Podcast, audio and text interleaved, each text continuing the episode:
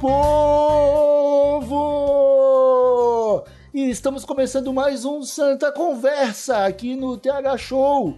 Esse quadro é um especial realizado em parceria com a Santa Cannabis Medicinal, a Associação de Pacientes de Cannabis que oferece um trabalho social prestando auxílio médico e jurídico às pessoas que precisam de remédios à base de cannabis. Se você é uma dessas pessoas ou conhece alguém que poderia se beneficiar com esse tipo de medicamento, entre em contato com a Santa Cannabis. Pode ser através do site santacannabis.com.br ou através do Instagram, arroba Santa Cannabis Medicinal. Agora eu me apresento, sou Igor Seco, comandando essa web bancada canábica, junto com meu grande amigo Marcelo Nhoque. Tudo bem, Marcelo Nhoque? Ah, ô, Igor Seco, tudo show, tudo maravilhoso. Que ano Ano bom. Tirando as coisas ruins, foi um ano maravilhoso, cara. Que eu tô feliz com esse ano. Realmente, tirando tudo de ruim que aconteceu, Nhoque, foi um ano incrível. só, sobrou, só sobrou coisa boa. foi uma semana de muita coisa maravilhosa acontecendo. Uhum. Basicamente. Nhoqueira, hoje o Santa Conversa tá um pouquinho diferente, porque hoje nós vamos falar. Vamos falar de revolução, Nhoque. Porque é isso que maconha é, meus amigos, é revolução. E para trocar uma ideia com a gente, vamos chamar nosso grande amigo, o doutor Pedro Sabacialskis, presidente da Associação Santa Cannabis. E aí, Pedro, tudo bom? Fala, Igão, fala, Inhoqueira. Pô, um prazer estar aqui de novo com vocês. É, nesse, nessa bancada canábica, como você fala, Igor, para mim, uma das melhores do Brasil e do mundo. Quem, quem sabe do mundo. E, pô, é um prazer estar com vocês, velho. É muito legal. Só fazendo gancho aqui. Talvez não tenha sido. Realmente foi um ano cheio de coisa ruim, mas pra cannabis foi um ano bom, cara. Foi um ano bom. Eu acho que poderia ter sido melhor, mas eu acredito que a gente conseguiu é, evoluir em alguns aspectos é, no lance da cannabis, não como a gente queria, mas vamos tentar ver o lado positivo de, desse ano.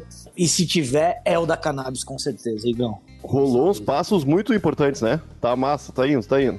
É, foi, eu acho não como deveriam, mas eu acredito que é uma revolução, né? Já que o tema do programa é revolução, eu acho que a gente está vivendo uma revolução na prática no Brasil.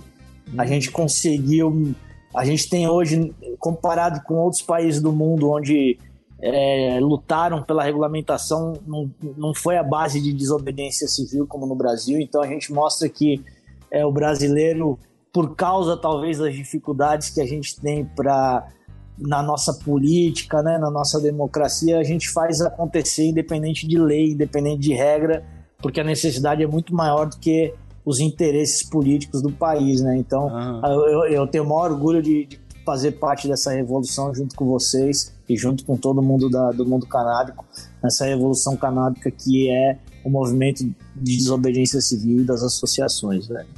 Cara, a gente já vai se aprofundar bastante nesse assunto, né? Porque você agora tá aí em São Paulo e tá respirando cannabis 24 horas por dia, já que a, a Santa Cannabis é, tá, tá, abrindo uma sede aí, aí também. Mas eu queria começar perguntando para ti, cara, basicamente o seguinte: nesses meses que a gente fez esse, esse quadro do Santa Conversa, é, cara, até agora foram sete episódios do Santa Conversa, tirando esse que a gente está gravando, que é o oitavo.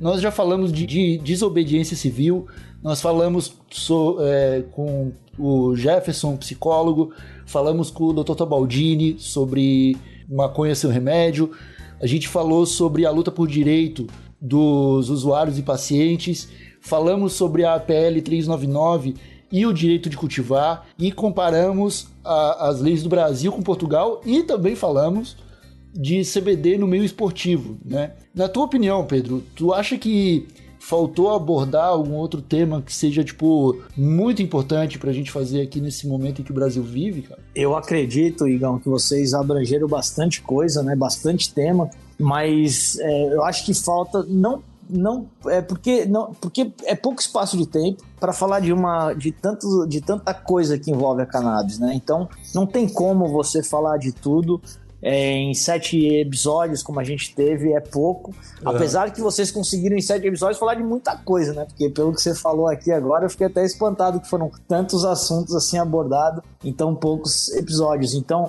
eu acho que faltou sim mas não por culpa de pauta, de falta de pauta, não, pelo contrário, faltou por causa de falta de espaço perto de tanta coisa que tem para se falar de cannabis. Se a gente for falar de cannabis mesmo, a gente só na área medicinal você tem trocentos assuntos. Ah, Se tu for para a industrial, você tem mais trocentos assuntos. Se tu for para a área recreativa, mais trocentos assuntos. Se tu for para política, também muitos assuntos. Se tu for para a área, para o aspecto mundial, então é muito difícil falar de tudo. Mas eu, eu, te, eu acompanhei todos os episódios e te digo que os que, os que passaram, os assuntos que passaram por essa bancada canábica foram muito bem tratados, eu posso te dizer isso. Sou suspeito para falar, mas acredito que o público concorda comigo. Ô Pedro, a gente, cara, com uma frequência absurda, comenta nos episódios, conversando no WhatsApp, conversando com amigos, conversando quando a gente participa de um outro podcast, o quanto a gente aprende diariamente sobre cannabis, cara.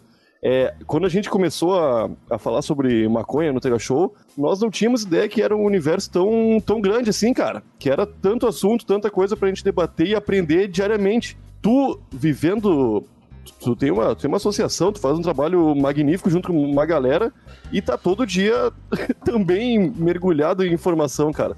Tu sente que ainda aprende coisas novas? Bicho, eu não sei nada, Yonk. Nada. Eu não sei, acho que 1% do que eu preciso aprender sobre cannabis. Eu acho que nem o Michulan, que é o cara que mais sabe de cannabis, sabe tudo. Até o Michulan tem coisas a aprender, porque é uma coisa tão nova. Uhum. A gente tá falando de 20 anos só de pesquisa, 20 e poucos anos de pesquisa, para uma planta que tem 5 mil anos de, de utilidade no, com o ser humano. Então, eu acho que todos têm muita coisa para aprender. Eu aprendo todos os dias, principalmente com o médico. Toda vez que eu sento com o médico, eu saio com uma notícia surpreendente, nova. E eu acho que temos muito para aprender. Quem disser, disser, que sabe tudo de cannabis, desconfia que tá mentindo. Ninguém sabe tudo de cannabis, tem muito para aprender aí. Cara, eu, eu sinto a mesma coisa, principalmente.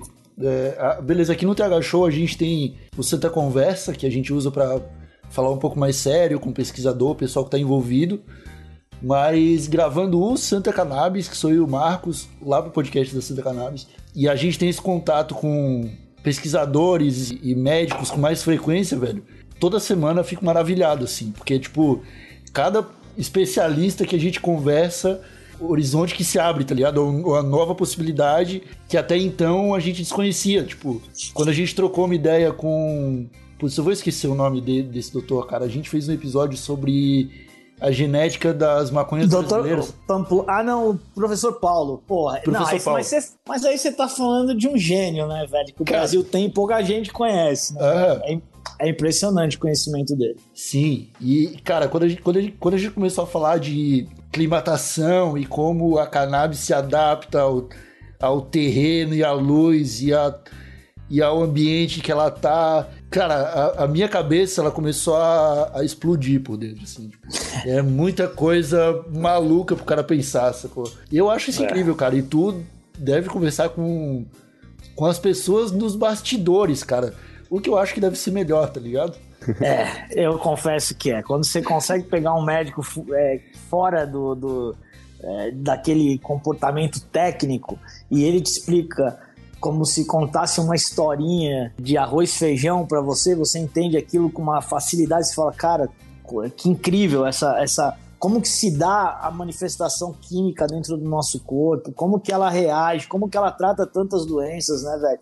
Eu acho que até os médicos mesmo, né, Igor, estão surpresos, né? Você tem muito médico hoje aí indo para curso, aprender, tanto é que tá pipocando curso para médico, curso para advogado. Na verdade, a gente está vivendo uma, uma nova era, só os, os dirigentes das entidades governamentais e, e, e, agências reguladoras e todo esse establishment todo político é que não se percebeu que a gente está é, vivendo uma nova era formando novos profissionais em todos os sentidos. Então a gente está falando aqui hoje de um programa que é um podcast que está gerando emprego, que está gerando trabalho, que está gerando novos profissionais nessa área de comunicação, de entretenimento. Ao mesmo tempo, você está gerando novos profissionais na área médica, na área terapêutica, na área de psicologia, na área de assistência social, na área é, de, de, de, de, comportamento humano, que está mudando completamente o comportamento humano das pessoas que utilizam remédio. Você está criando uma nova, um novo profissional na área jurídica que é especializado em cannabis. Você está criando novos biólogos e bioquímicos especializados em cannabis. Então, quer dizer, o mundo não parou, o sol que parou foi as regras e o, o intuito de fazer com que isso é, seja um, um ganho para o país, uma, uma, uma nova era para o país, só parou por, por, questões de quem tem a caneta na mão é, não se adequaram, não, não se atentaram a isso ainda. Uhum. Mas o resto todo, o mundo todo e as profissões todas estão se moldando para o novo mundo que é a cannabis, né, velho? Está evidente. Uhum. Eu, eu, no começo do, do, desse, desse episódio, desse papo aqui, eu, pare, eu posso, posso ter parecido ter uma visão um pouco pessimista das coisas, mas longe disso, eu, eu, sou, eu sou muito cheio de esperança e acredito que a gente está lutando e no caminho certo aí, a gente está conseguindo. Isso talvez da, da, minha, do meu, meu pessimismozinho que sobressaiu no que eu falei, talvez tenha sido pelo fato da gente ver países como México, Argentina regulamentando enquanto aqui a gente ainda discute coisas muito básicas, né, Pedro? Por mais que tenhamos a PL 399 hoje fazendo uma pequena revolução na cabeça de algumas pessoas que precisam dessa revolução para mudar, a gente parece, por morar num país continental com terra tão fértil, beneficiado pelo sol, a gente se sente um pouco triste de não estar tá aproveitando todos esses benefícios, né? Tu acha que de alguma forma a gente vai se sentir pressionado pelos gringos para começar esse cultivo continental, cara, de uma forma gigante em breve? Porque eu, eu espero muito que sim. E eu acho que a gente tá nesse caminho. Olha, aqui eu acho primeiro que seu pessimismo faz todo sentido. A gente está cansado de acreditar. Então é um pessimismo que ele vem do cansaço é de otimismo, né? É, é um pessimismo natural. Ele vem do cansaço de otimismo. Você já foi tão otimista que você vê que no final das contas a política é tão desvirtuada que todos as ideias né, por trás de, de, de, de, todo político tem algum, algum meandro que a gente desconhece, que é nebuloso, então a gente passa a ser assim, pessimista. E às vezes eu sou um otimista demais e, e o próprio pessoal da diretoria tem que falar: Pedro, volta, Pedro, menos que você está sendo otimista demais, segura as contas aí. Porque realmente a gente está num país que não nos dá a oportunidade de ser otimista. A gente está vivendo um, eu, eu, não sou um cara de falar de política, eu não sou um cara de direita, de esquerda, não. Minha política hoje é cannabis e tratar o maior número de pessoas com cannabis, seja ela de que partido for, de que ideologia for, de que credo for, de que cor for. Não me interessa. Minha, minha, meu jeito de fazer política hoje é mudar a vida das pessoas na prática. Eu acho que esse é o único jeito que a gente tem de fazer política hoje no país é assim, fazendo na prática. Porque se tu depender de um partido, de uma ideologia, de um representante, você tá ferrada, porque o sistema não deixa. Então o teu pessimismo faz todo sentido, Nhoque. Por outro lado, eu acho, eh, indo para a pergunta sobre a pressão estrangeira sobre a Anvisa, cara, qualquer governo já teria cedido a essa pressão. Uhum. Qualquer governo. Tanto é que ninguém tá segurando. Ninguém tá segurando. Os países uhum. que pensam em segurar já vem alguma outra notícia e vê que aquilo ou se regula através da necessidade medicinal, ou se regula através da necessidade econômica, ou se regula através da, da necessidade jurídica, de direito. Aqui no Brasil, não. Aqui no Brasil, a gente fechou os olhos, por, porque o, o que todo. Mais uma vez, a gente foi na contramão do mundo. Então, uhum. o que, que a gente vê hoje? A gente vê, tem, o que, que nós, se a gente for fazer um raio-x da cannabis no Brasil hoje, de acesso, nós temos hoje uma lei que não atendeu a indústria farmacêutica estrangeira do jeito que eles queriam, porque hoje a importação é individual, demora 30, 60, 90 dias para chegar, tem custo alto, logística difícil, logística complicada, alta. Até para quem investe, é, de quem está de fora ficou ruim. Sim, sim. O, o, as associações são as que mais tratam gente hoje, enquanto você tem 10 mil, associa 10 mil pessoas registradas na Anvisa importando, você tem facilmente 30, 40 mil pessoas sendo tratadas por associação. Então, hoje, quem faz o acesso da cannabis no Brasil, de fato, são as associações. E fazem isso como? Correndo risco.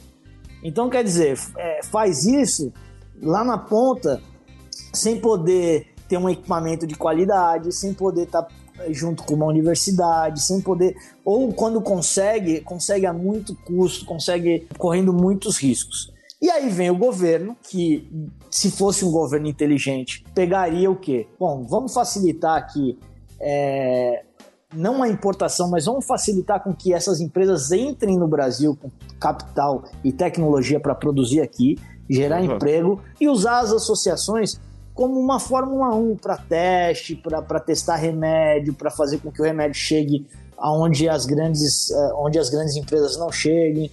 Então, quer dizer, você tem tudo tudo, muitos, o que muitos países não têm, você tem, então você tem um capital estrangeiro querendo entrar, com investimento de 6 para 1, um potencial de investimento que é ao contrário do custo do remédio. Então, se o remédio é caro quando chega aqui, para quem compra, eh, se você vai estar tá falando de um remédio de, de mil, eh, de, de, sei lá, de 100 dólares, ele passa a custar 600 dólares. Então, ele passa a ser caro. Mas esse mesmo dólar, que para trazer de lá para cá é caro, se uma empresa chegar e, e, e quiser investir no Brasil, é 6 para 1, porra. Para cada um milhão são 6 milhões de reais investidos em tecnologia, em produção, em geração de emprego. Então a gente está jogando isso fora. Em outra, e na outra ponta, nós estamos jogando fora a capilaridade das associações. Tudo que as associações já têm de informação, de pesquisa, de genética, de evolução, de acolhimento, de, de, de médico que abriram, de profissionais que abriram. Você tem isso daqui também que está sendo desperdiçado. Então, o que, que ele fez? O governo jogou fora o capital, de certa forma, jogou fora a, a inteligência das associações, a capilaridade, o know-how, que é muito grande e é, e é, muito importante, porque a gente está falando de brasileiro e, e, a gente sabe o que o brasileiro da ponta precisa, porque nós estamos lidando com ele no dia a dia.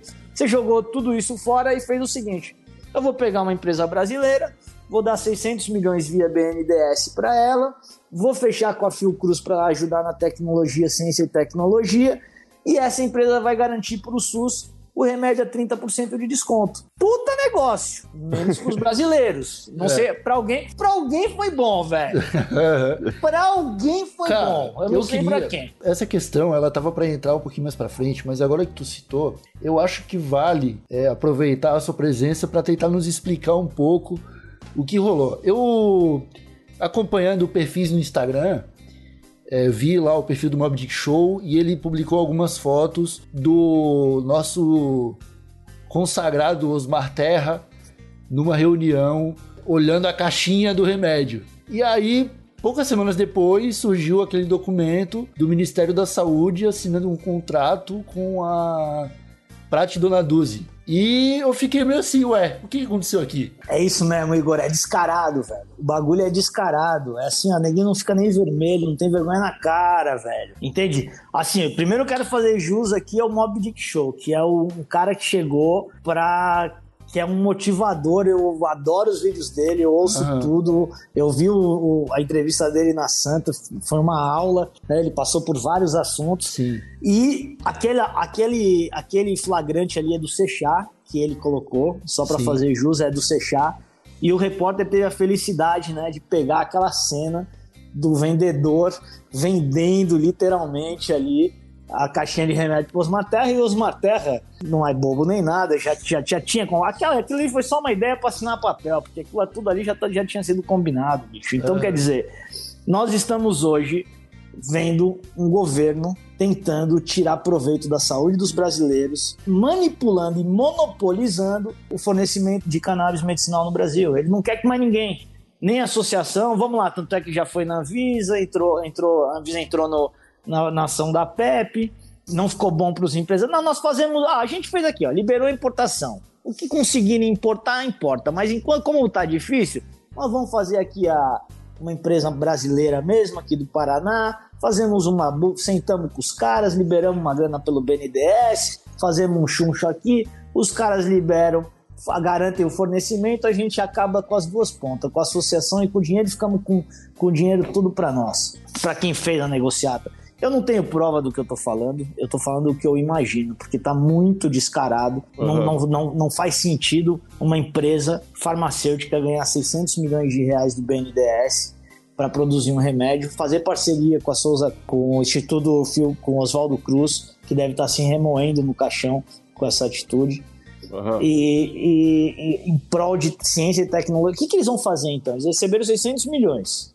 A, a, a, a Fiocruz vai, fazer, vai desenvolver a tecnologia. E eles vão botar o remédio com 30% de desconto. O que, que eles vão fazer, afinal? Porra, então pegava esse dinheiro e distribuía para as associações, para as associações fazerem esse trabalho com muito menos. Uhum. Se você der um milhão na mão de cada associação, isso dá 30 milhões. E cada uhum. associação vai fazer um trabalho muito melhor. Muito e bota a Fiocruz e as universidades locais para fazer essa parceria. E não vão ficar dependendo de uma empresa.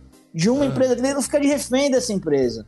Então, quer dizer, é um grande absurdo, é um crime. O que estão fazendo é um crime, é um absurdo, mas eu acho que tudo no seu tempo. Neguinho, eles não vão conseguir, primeiro porque vai ser um remédio porcaria, um uhum. remédio que talvez seja sintético, um remédio só com CBD, remédio caro, ruim para tirar dinheiro de, do contribuinte, que quem vai pagar pelo SUS é a gente. Uhum. Entendeu? Um remédio de dois pau e 300, sendo que é uma planta que dá a, na esquina, dá em qualquer pedaço de terra que você botar ali, você consegue, se você tiver boa vontade. E se você não tiver boa vontade, se você não conseguir plantar, tem as associações que plantam para você. Então, existem outras saídas muito mais baratas, muito mais honestas, muito mais democráticas, muito mais justas. E o governo tapou o olho para tudo isso. Falou: dane-se. Uhum. Não, não, não tem ninguém hoje no governo realmente preocupado com a saúde do brasileiro é tudo negociado. Então, quer dizer, mais um motivo para as associações se unirem, mais um motivo para o mundo canábico se unir, para o recreativo se unir com o medicinal, se unir com o industrial, para as empresas estrangeiras se unirem com as associações, formar um grande bolo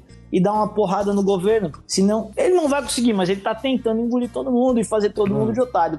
Tanto o lado das empresas estrangeiras, quanto o lado das associações que levam, no final das contas, é a que leva o benefício na ponta para quem não pode pagar. E é. isso tem que ser reconhecido. Até porque, se isso não for reconhecido na, na lei, a, a gente vai berrar. As associações, as associações vão se unir numa federação, nós vamos se unir com o ativismo canábico, nós vamos se unir com as empresas que, que, que querem entrar no Brasil, todo mundo se unir e fazer um grande movimento para desmoralizar essa falcatrua que estão fazendo, né, bicho? Pô, uhum. sacanagem. Eu me desculpa me exaltar, mas é porque é uma coisa que chega a ser. Sim. Porra, é, é nojenta, bicho. Cara, eu quero ver tu um pouco mais exaltado, porque eu quero.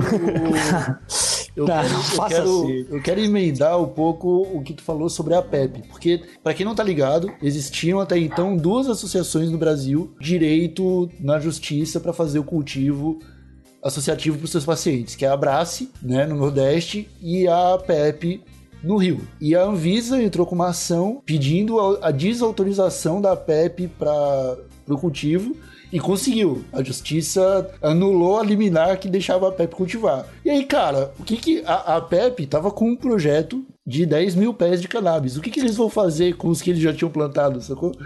É, eles vão continuar plantando. Eu falei com a Margarete, com o Marcos, eles vão continuar plantando. O Lau, que é o advogado deles, um excelente advogado, é, que está tocando a federação junto com o Emílio, junto com outras associações, não vão parar. Ninguém vai parar. Para parar, vai ter que levar todo mundo preso, bicho. Entendeu? Uhum. E, e, vão levar preso e vão deixar sem remédio os nossos associados. Nós não vamos parar, nós vamos continuar fazendo desobediência civil e outra. Não é papel da Anvisa entrar com recurso judicial. Uhum. Isso é mais um recibo que eles passam de desespero, uhum. entendeu? Uhum. Porque não é papel deles. Aliás, as agências reguladoras do Brasil é uma das únicas coisas que, quando inventaram, ela fazia algum sentido. As agências reguladoras no Brasil, deve, como quais são as principais? É a Anvisa, a Anatel, a NTT, esse, né, transporte. Essas, essas agências reguladoras, elas tinham um papel de quê?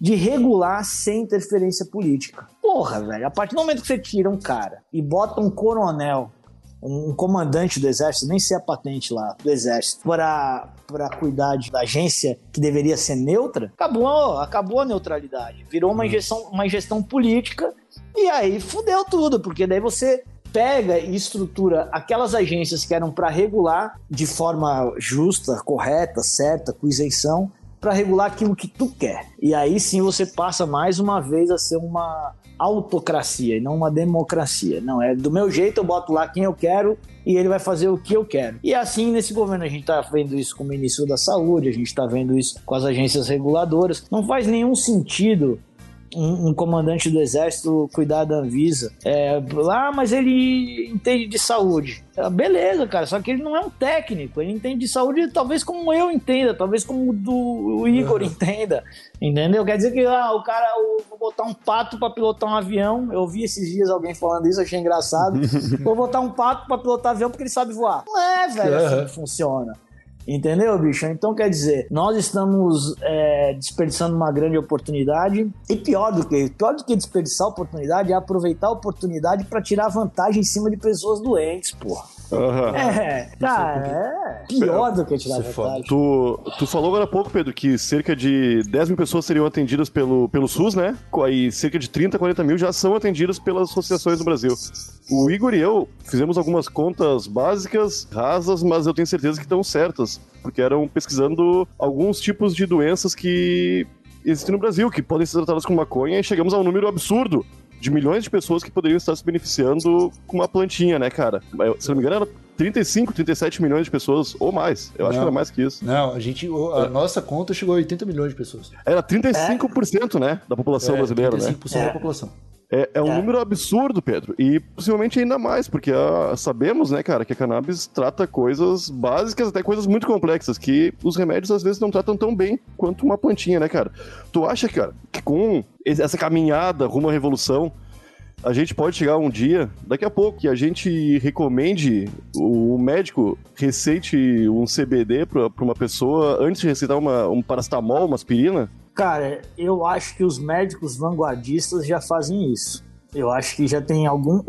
Pouquíssimos, né? A gente tem. Já que vocês falaram em número, né? Eu acho que esse número tá corretíssimo, tá? 35%, 80 milhões de brasileiros poderiam usar o, ter o benefício com a cannabis já em, com alguma doença. Mas vocês estão esquecendo que cannabis também é preventivo. Então uhum. a gente duplica esse número para prevenção. A pessoa que está ali na meia idade, 40, 50, 60 anos, se ela tomar cannabis preventivamente, ela vai, vai, vai melhorar muito a qualidade de vida. Ela vai sentir no dia a dia. Eu sei porque minha mãe não tem doença nenhuma e toma e fala: porra, eu melhorei muito, eu tô muito mais disposta, eu tenho menos é, crises de, de menopausa, uma série de coisas, entende? Então quer dizer ainda falando diretamente de 35 milhões, mas indiretamente muito mais gente. Muito então, quer mais, dizer, uhum. eu, eu, eu acredito que, que existe sim essa, essa, esse médico, voltando no assunto médico, que eu, por exemplo, o Dr. Paulo Bittencourt, que é um que já foi no, no, sim, no Santa Convite incrível, o Dr. Paulo Bittencourt, ele fala, dá para se você receitar talvez cannabis e deixar a pessoa quietinha lá dormindo, ela melhora. O, o corpo se regenera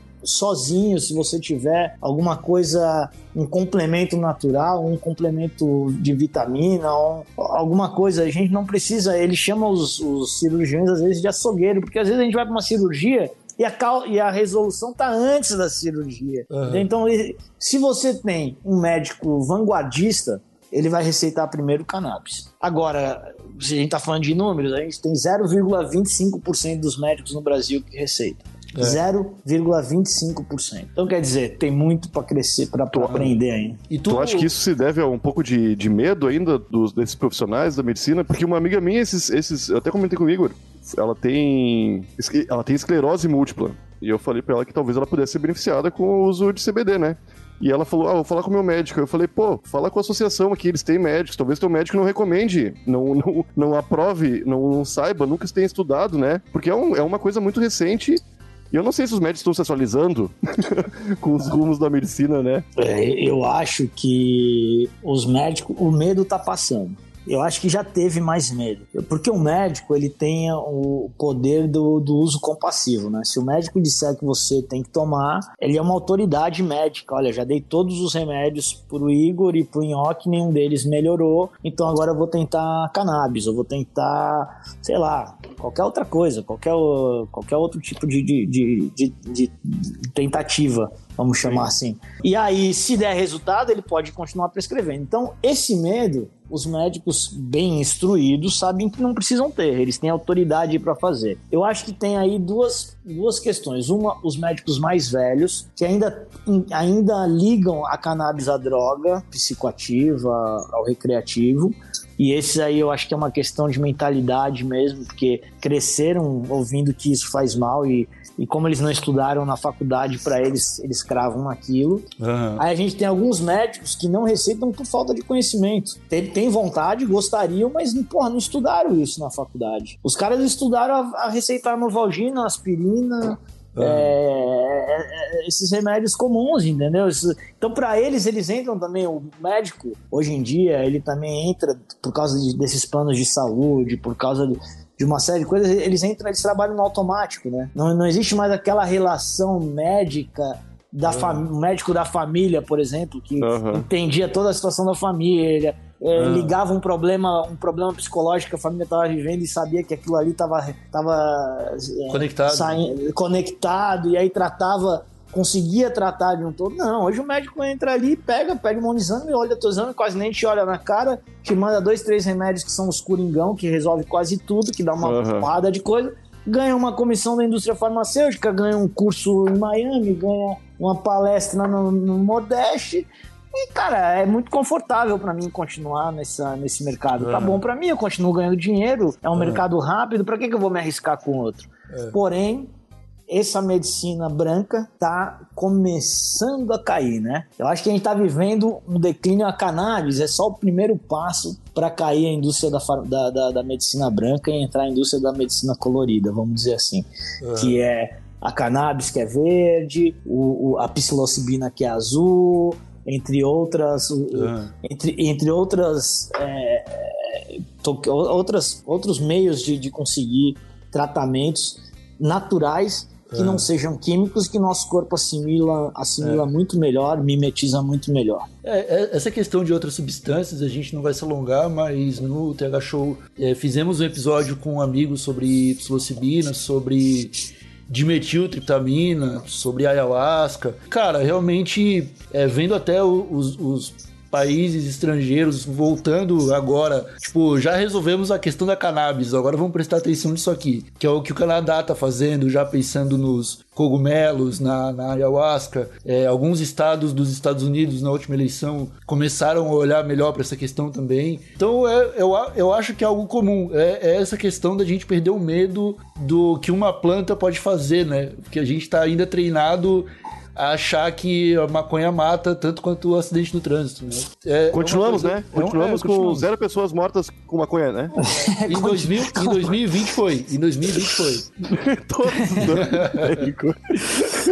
É, cara. É, é, é, incrível, né, velho? A, a, a noção. A, a, é incrível que a gente, tem, a gente é tão atrasado que a gente esteja debatendo isso ainda, né, velho? Eu acho que a gente é trouxa. Cara, a gente é tá perdendo tempo em convencer quem não quer ser convencido, porra. Uhum. Entende? Às vezes é essa impressão que eu tenho, mas no eu, final das contas. Uma coisa que a associação abriu os olhos para mim, cara, foi isso aí. Tipo, eu acho que a gente tinha uma, uma cabeça. Não, beleza. Primeiro a gente precisa convencer todo mundo de que maconha é do bem e aí depois a gente começa a usar maconha para tratar os problemas, tá ligado? Quando, associa... Quando as associações entraram, eu descobri a existência delas era uma galera falando, não, mano. Primeiro a gente tem que mostrar o bem para depois convencer as pessoas, tá ligado? Uhum. É e eu isso. E eu acho que é esse o caminho que tá dando frutos, tá ligado? É isso que tá abrindo os olhos das pessoas e de pacientes, dos médicos, a galera que tinha todo esse preconceito de anos de proibicionismo, enfim. E agora, cara, a Santa Cannabis, ela tá é, chegando em São Paulo também. Tu tá aí em São Paulo fazendo um trabalho para abrir a, a sede aí.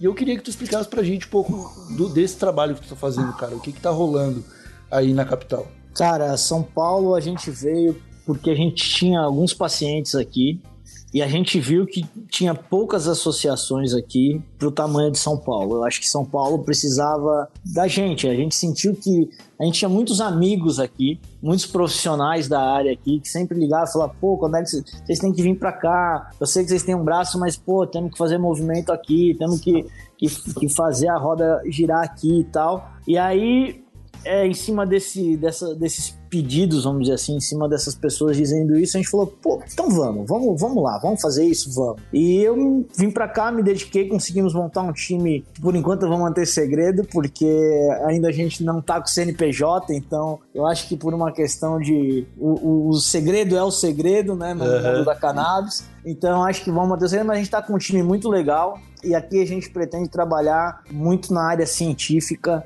de aprender a fazer um óleo melhor, como a gente consegue, consegue fazer óleos com CBG, THCV, com outros canabinoides, utilizar melhor os canabinoides, utilizar com profissionais, com técnicos de, de, de, de alta performance, dizendo não, vamos fazer a extração desse jeito, vamos usar essa genética, vamos misturar essa genética com essa que a gente vai ter um resultado melhor. Eu acho que a gente vai caminhar mais ou menos para isso, para uma associação mais científica que vai colaborar com a Santa em Santa Catarina, que é mais empírica, mais, ela é mais orgânica, né? Aqui a gente veio buscar mais conhecimento que nos faltava e fazer essa troca de, de experiência com São Paulo acho que vai ser enriquecedor e fazer com que São Paulo discuta mais o assunto também. Eu acho que a uhum. gente tem quatro associações em São Paulo, na qual eu nas quais eu, eu admiro muito, que é a Cultive da Cidinha, que é uma uhum. associação voltada para mães, Sim. a Cuca da Queca e do Profeta e da galera toda ali, que é uma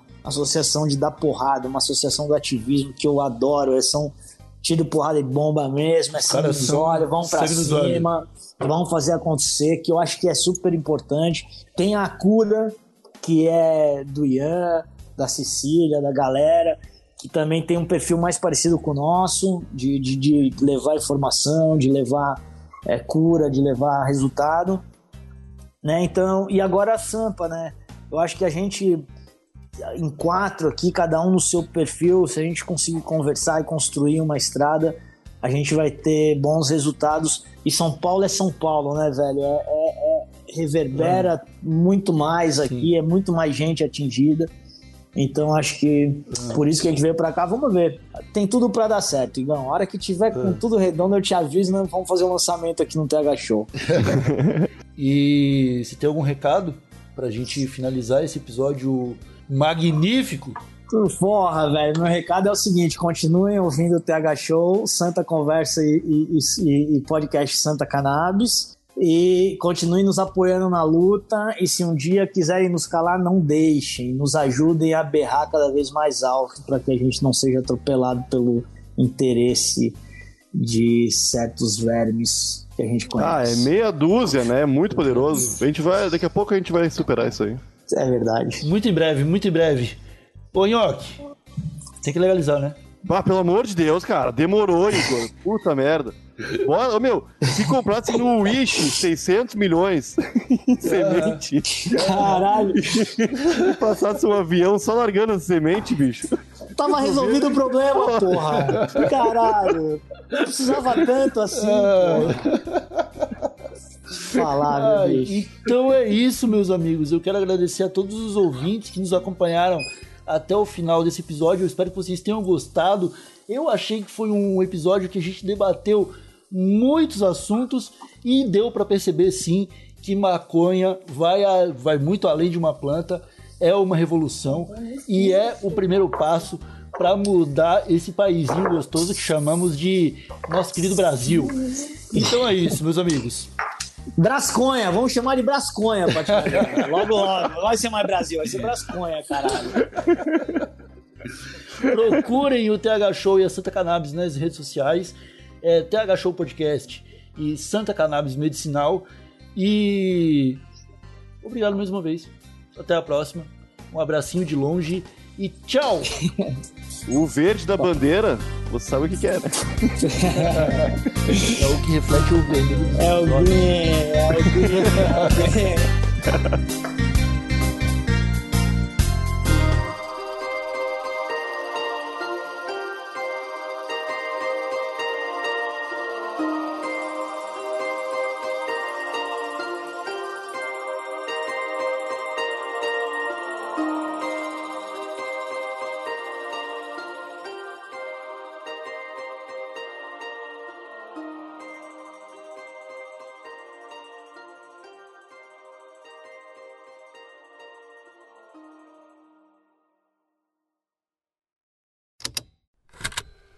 Estalo Podcasts.